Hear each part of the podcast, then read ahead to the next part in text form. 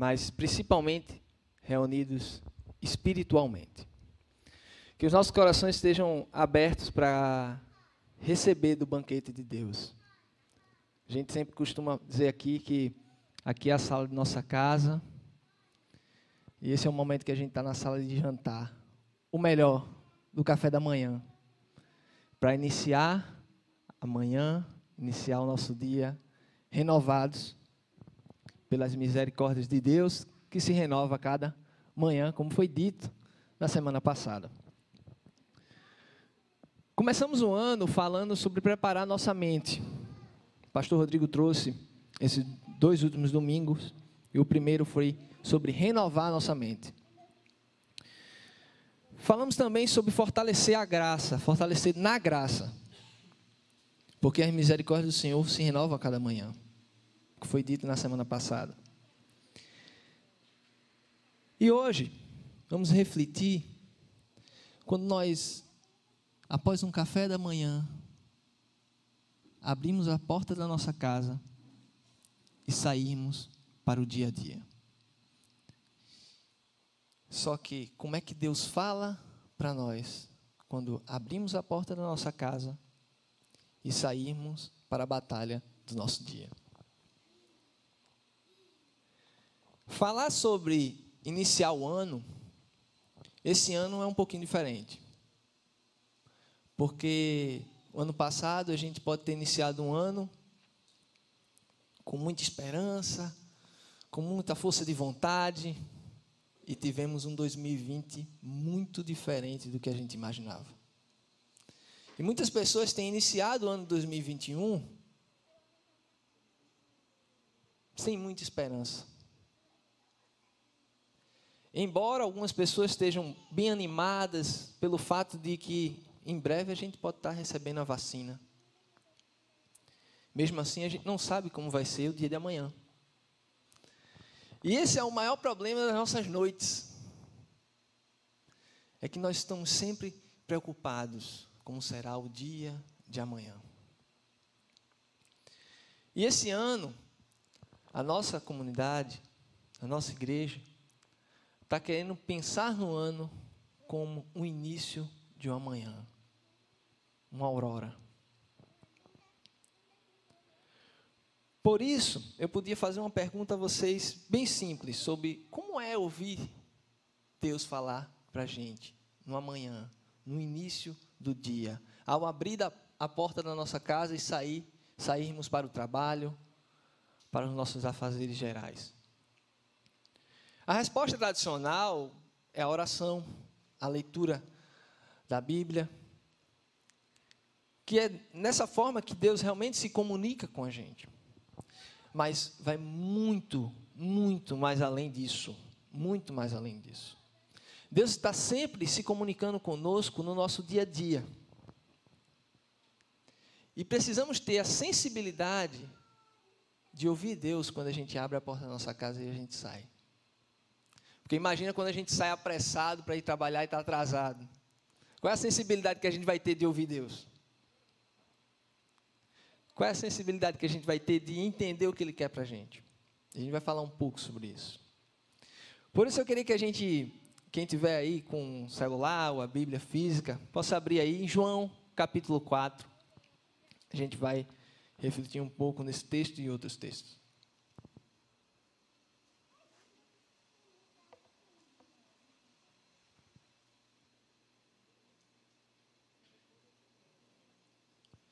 João capítulo 4. A gente vai ensinar, iniciar a partir do verso 6. História bem conhecida, texto muitas vezes pregado, aí. Hoje vai ser um pouquinho diferente, mas vamos entender as verdades de Deus através dessa forma que Jesus tinha de se comunicar. E a gente vai entender como Jesus se comunica conosco no nosso dia a dia. Vamos ler. Havia ali um poço de Jacó. Jesus, cansado da viagem, sentou-se à beira do poço. Isso se deu por volta do meio-dia. Nisso veio uma mulher samaritana tirar água. Disse-lhe Jesus: Dê-me um pouco de água. Os seus discípulos tinham ido à cidade comprar comida. A mulher samaritana lhe perguntou: Como o Senhor, sendo judeu, pede a mim, uma samaritana, água para beber? Pois os judeus não se dão bem com os samaritanos. Jesus lhe disse: Se você conhece o dom de Deus, se você conhecesse o dom de Deus, e quem lhe está pedindo água, você lhe teria pedido a ele e lhe teria dado água viva. Disse a mulher: O Senhor não tem como tirar água, e o poço é fundo. Onde posso conseguir essa água? Ao acaso o Senhor é maior que o nosso pai Jacó, que nos deu o poço, do qual ele mesmo bebeu, bem como seus filhos e seu gado? Jesus respondeu: Quem beber desta água terá sede outra vez. Mas quem beber da água que eu lhe der, nunca mais terá sede. Pelo contrário, a água que eu lhe der se tornará nele uma fonte de água a jorrar para a vida eterna. A mulher lhe disse: Senhor, dê-me dessa água, para que eu não tenha mais sede, nem precise voltar aqui para tirar água. Então lhe disse: Vá, chama o seu marido e volte. Não tenho marido, respondeu ela. Disse-lhe Jesus: Você falou corretamente, dizendo que não tem marido. O fato é que você já teve cinco, e o homem com quem agora vive não é seu marido. O que você acabou de dizer é verdade, disse a mulher. Senhor, veja o que é profeta. Nossos antepassados adorar, adorarão, adoraram neste monte. Mas vocês, judeus, dizem que Jerusalém é o lugar onde se deve adorar. Jesus declarou: Crê em mim, mulher está próxima a hora em que, os, em que vocês não adorarão o Pai, nem neste monte, nem em Jerusalém. Mas vocês, samaritanos, adoram o que não conhecem. Nós adoramos o que conhecemos, pois a salvação vem dos judeus.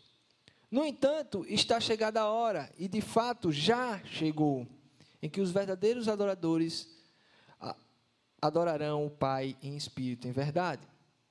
São estes os adoradores que o Pai procura.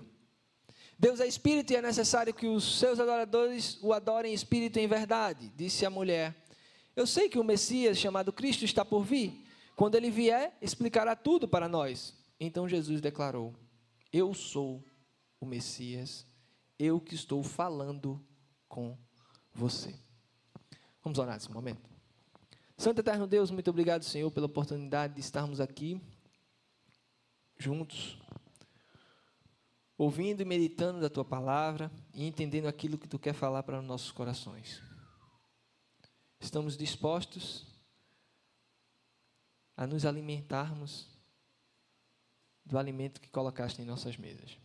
Muito obrigado, Senhor. Tem misericórdia de nós. Em nome de Jesus. Amém. Percebam uma coisa. Jesus estava em viagem saindo de uma região para uma outra, e no meio tinha, um, tinha uma, uma região entre elas. Ele estava saindo da Judéia para a Galiléia e tinha Samaria no meio. Então ele estava no meio de uma viagem. Cansado, chegou próximo de um poço, viu uma mulher. Jesus simplesmente fez uma pergunta, na verdade, um pedido. Pediu água. E ele recebeu, na verdade, uma indagação. Se eu chegar na casa de qualquer um de vocês e pedir uma água, vocês vão me dar uma água. Na verdade, é mais fácil vocês me oferecerem uma água. Antes que eu peça. Mas ali Jesus tinha consciência de onde ele estava. Sabia quem era aquela mulher que estava chegando, era diferente dele como judeu. Sabia que existia um conflito de pensamento, um conflito teológico, um conflito cultural. E Jesus usou um objeto, um elemento, a água. Ele não foi falar do monte, ou foi falar de Jerusalém, ou se deve ou não deve adorar. Ele falou da água. Ele usou a água para falar e ensinar sobre ele e sobre adorar a ele. Jesus usa circunstâncias, locais diferentes para falar conosco. Seja no nosso trabalho, seja na faculdade, seja num café com amigos, seja reunido num pequeno grupo. E não necessariamente Deus só fala conosco quando nos reunimos no domingo em um local que nós colocamos a placa e chamamos de igreja. As circunstâncias de nossa vida, de tudo que acontece com a gente, Deus está querendo ensinar algo para a gente. O que esse período de pandemia, o período de isolamento que tivemos no ano passado, Deus tem ensinado a muitas igrejas a aprender o que é realmente ser igreja. Porque nós temos a percepção de que Deus só fala com a gente num dia determinado, num horário determinado, numa situação determinada. E Deus fala com a gente no meio da estrada, no meio de um caminho, à beira de um poço, e utiliza das coisas que estão próximas da gente, sejam um, sejam um objeto ou sejam pessoas, para ensinar, ensinar aquilo que Ele quer nos ensinar. E a partir disso, que é que acontece? Cristo se revela como ele se revelou à samaritana. Semana passada, Rodrigo falou sobre, a questão de você saber que Deus existe e conhecer a Deus. A mulher identifica Jesus como um profeta. Mas a partir do momento ele até ali ele não tinha se revelado quem ele era. É o saber que, aquele, que aquela pessoa é um porta-voz de Deus, mas conhecer Ele. É quando Ele se revela em nós. E esse revelar dele transforma vidas, como transformou a vida daquela samaritana e do seu povoado. Essa foi a primeira situação. As outras vão ser menos longas do que essa, tá? Em Lucas, no capítulo 11, Jesus está numa outra situação. Ele está ensinando e, dado momento, ele recebe um convite. Lucas 11, a partir de 37. Um fariseu convida Jesus para comer em sua mesa. Vamos ver o que aconteceu. Tendo terminado de falar, um fariseu convidou para comer com ele. Então Jesus foi e reclinou-se à mesa. Mas o fariseu, notando que Jesus não se, levar, não se lavará cerimonialmente antes da refeição? Ficou surpreso. Então o Senhor lhe disse: Vocês, fariseus, limpam o exterior do corpo e do prato, mas o interior estão cheios de ganância e de maldade. Insensatos, quem fez o exterior não fez também o interior? Mas deem o que está dentro do, do prato como esmola e verão que tudo lhes ficará limpo.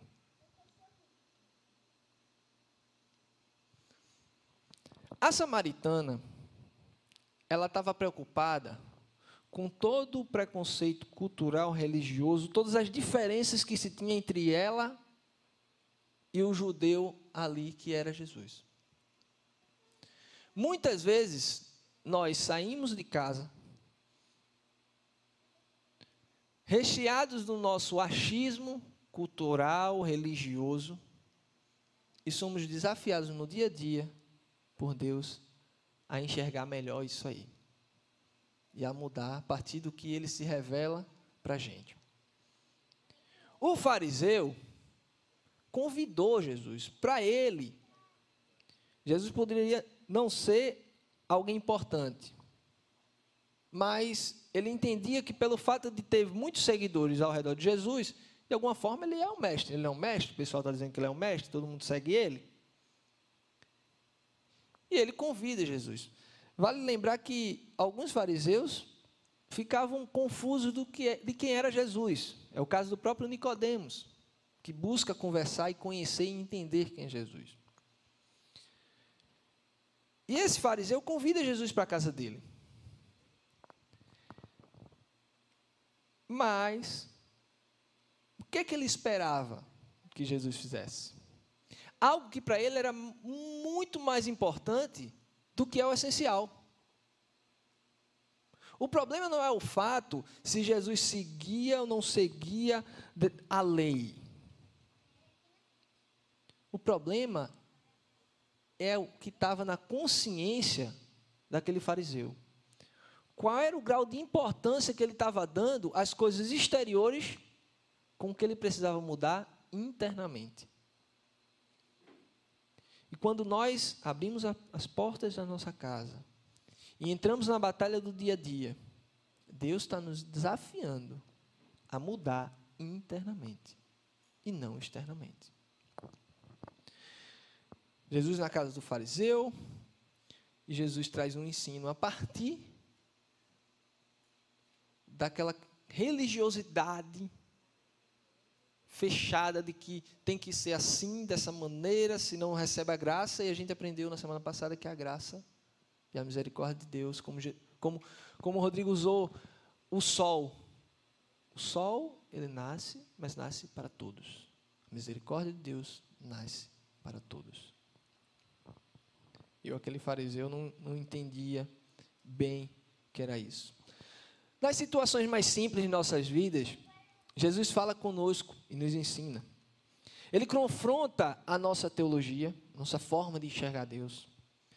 Ele confronta até a nossa cultura cotidiana, aquilo que a gente vem sempre fazendo. Ele confronta o tempo todo nossos vícios,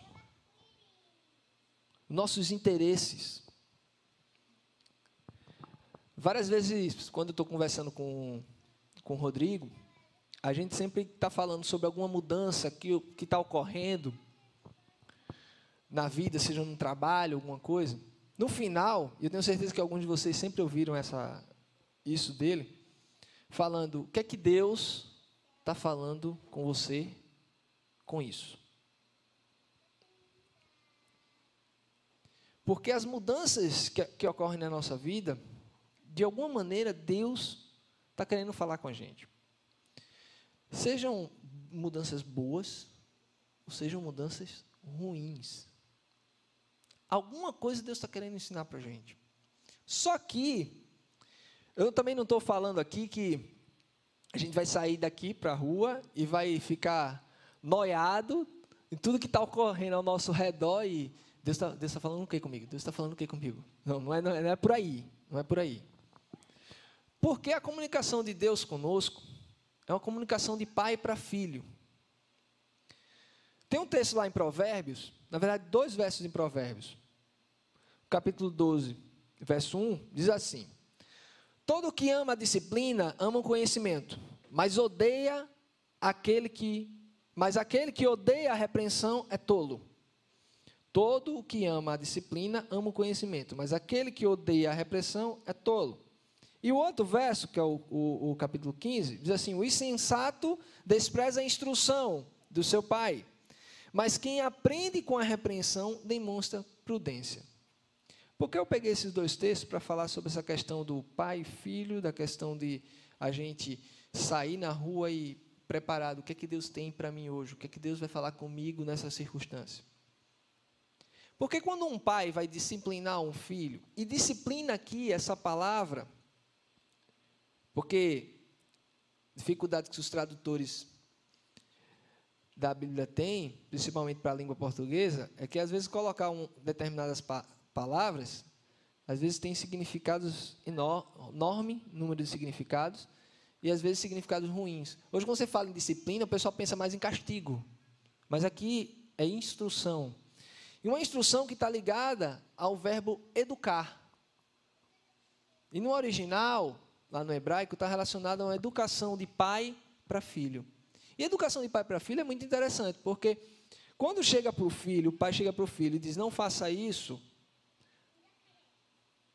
você não pode sair tal hora. Muitas vezes o filho não entende no momento. E muitas vezes demora para o filho entender. Porque às vezes a gente tem que passar dos 20 anos ou dos 30 anos para entender muitas instruções dos nossos pais. O que devemos colocar na nossa mente, guardar no nosso coração, é que quando as coisas ocorrem ao nosso redor, quando o teto desaba, a gente entender, Deus tem algo para falar comigo sobre isso. Se ele vai falar agora, se ele vai falar amanhã, não interessa. Mas ele vai falar algo comigo. Alguma coisa ele vai me ensinar. Alguma coisa ele quer tratar, alguma coisa ele quer mudar em mim a partir do momento que eu abro a porta da minha casa e vou sair para trabalhar. Eu vou sair para iniciar o meu dia. Isso todos os dias da nossa vida. E a palavra repreensão, nesses dois textos, é bem interessante, porque ela está relacionada à correção. É como se eu tivesse duas peças que estão se batendo e ela não encaixa. Eu tenho que girar uma peça para que ela se encaixe. Isso é correção. Estou corrigindo o posicionamento dela para que ela se encaixe. Essa correção ela está relacionada a um meio da, da, da instrução. E o meio da instrução é o argumento. Ela está relacionada à argumentação. Porque o pai pode dizer para o filho: não faça isso, porque não é para fazer isso. Ele não disse nada. Né? Aí o filho vai olhar para ele e diz, por quê? Né? O filho sempre faz por quê? Aí o pai vai explicar. Mas muitas vezes o pai explica, usa o argumento, mas o filho às vezes não entende e quer desobedecer. Mas no caso da nossa relação, tanto com pais e filho como com Deus, que é a mesma relação, a gente deve, na verdade, é, mesmo que não entenda o argumento, a gente tem que obedecer. Porque alguma coisa Deus quer ensinar para a gente. Em Lucas, no capítulo 12, é uma situação ali posterior àquela situação do, da casa do fariseu.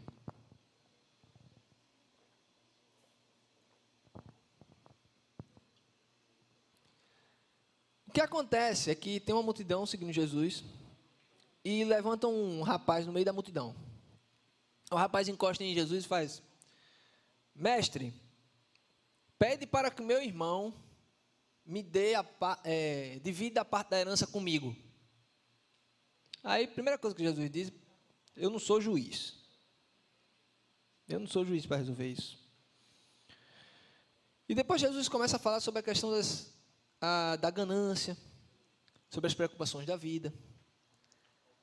E em particular, ele conversa com os discípulos. Está lá a partir do verso 23, do capítulo 12. Aí ele diz: A vida é mais importante do que a comida e o corpo mais do que as roupas. Observem os corvos, não semeiam nem colhem, nem têm armazéns nem celeiros. Contudo, Deus os alimenta. E vocês têm muito mais valor do que as aves. Quem de vocês, por mais que se preocupe para acrescentar uma hora, que seja a sua vida?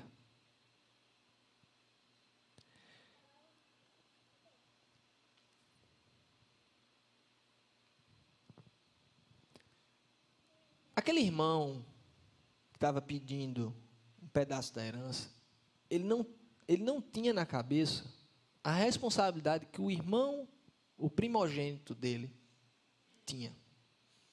Naquela cultura, o irmão mais velho ele ficava com metade da herança. A outra metade era dividida entre os filhos. Entre os outros irmãos, na verdade, os outros filhos. O que acontece é que ele não ganhava os bens ele assumia a responsabilidade que era do pai. E essa responsabilidade estava sobre ele com toda a família. Mas a preocupação daquele rapaz que chegou para falar com Jesus e pedir para que Jesus falasse com o irmão dele para dividir os bens, não estava na responsabilidade do cuidado da família. Ele estava preocupado em receber. Estava preocupado nele. Porque ele colocava o quê? Os bens acima do que deve ser colocado, acima do essencial. E aí Jesus conversa com os discípulos e utiliza o quê para ensinar? O samaritano ele iniciou o diálogo com a água, o fariseu, aquela mente dele e aquela questão da lei dentro da casa dele, no momento de, de jantar, almoço, de alimentação. E agora o que, Jesus faz? Observa o que está ao teu redor. Observa os animais. Observa as aves. Tem celeiro? Não tem. Mas elas são alimentadas, não são alimentadas? São alimentadas.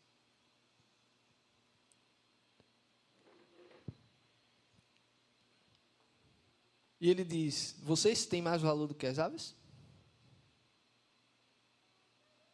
Vocês têm mais valor do que as aves. Jesus usa a natureza para falar conosco. As situações para falar conosco. Por exemplo, eu estava pensando num carro para um sinal. Do meu lado para um outro carro. Lá no sinal tem uma pessoa que está passando por uma situação de miséria. Estou olhando lá aquela pessoa passando por, essa situação.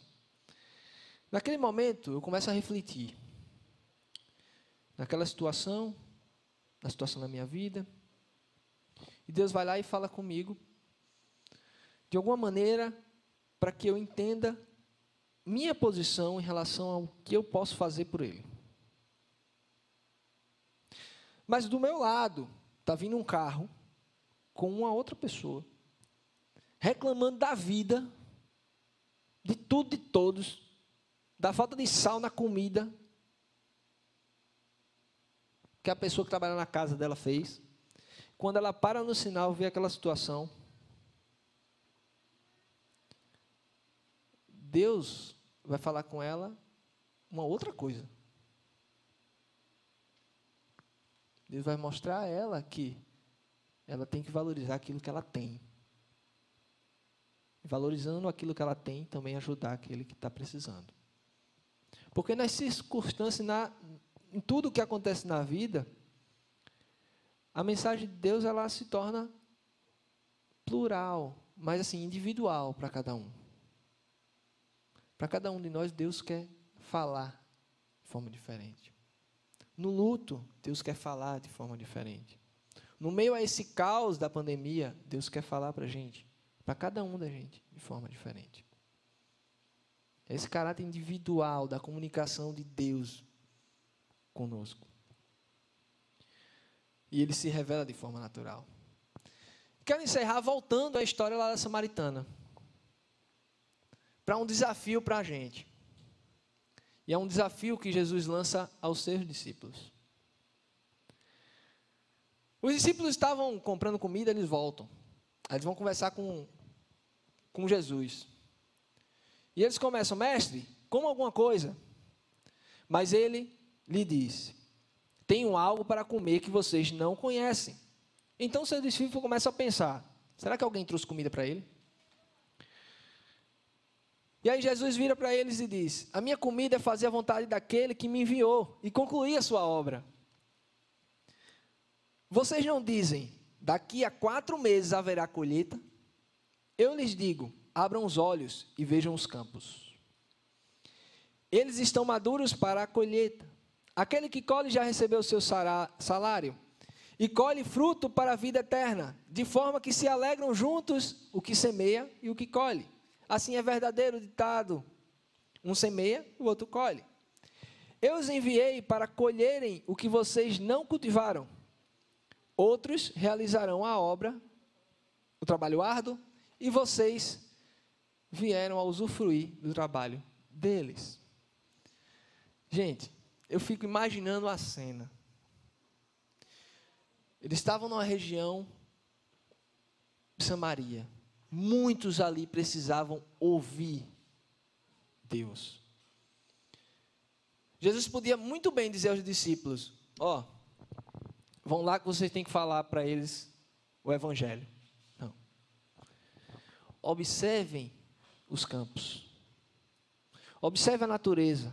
Observe as circunstâncias. Observe o que está ao seu redor.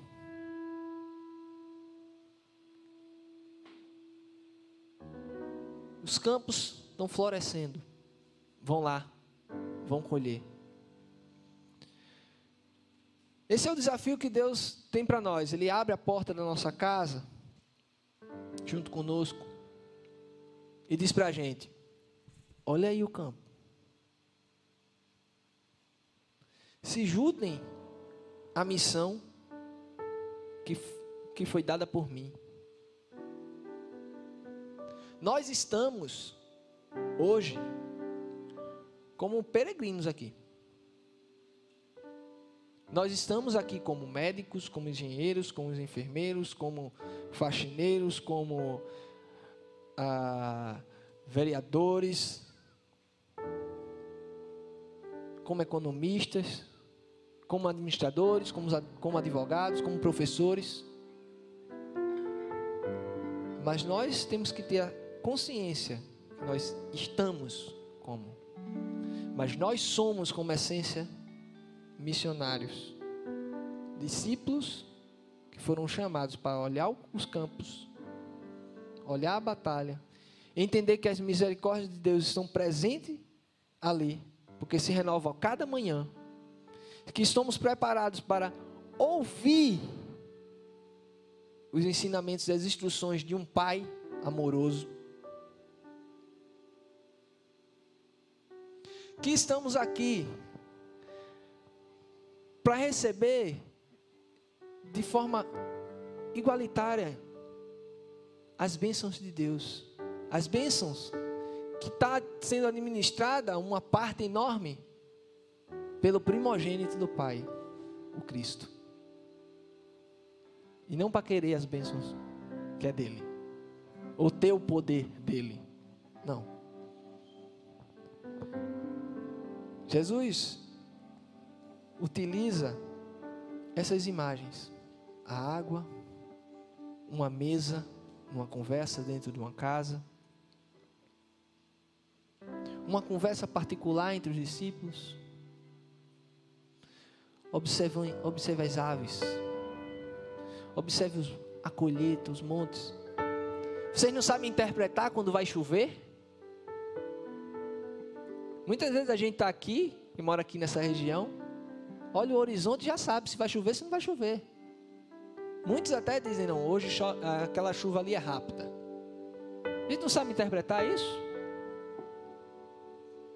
Então devemos interpretar as oportunidades que nós temos numa conversa cotidiana, num café, no, nas nossas atividades, nas nossas atividades diárias no trabalho, de que Deus está dando a oportunidade da gente aprender dele ou ensinar através dele, através do Espírito Santo que está em nós. Amém?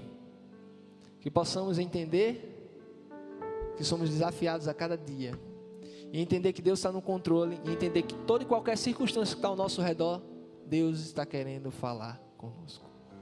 Que possamos colocar os nossos corações abertos para ouvir o que Ele tem, para instruir, para educar, para nos ensinar e principalmente para nos usar para transformar as vidas das pessoas. Amém? Deus nos abençoe.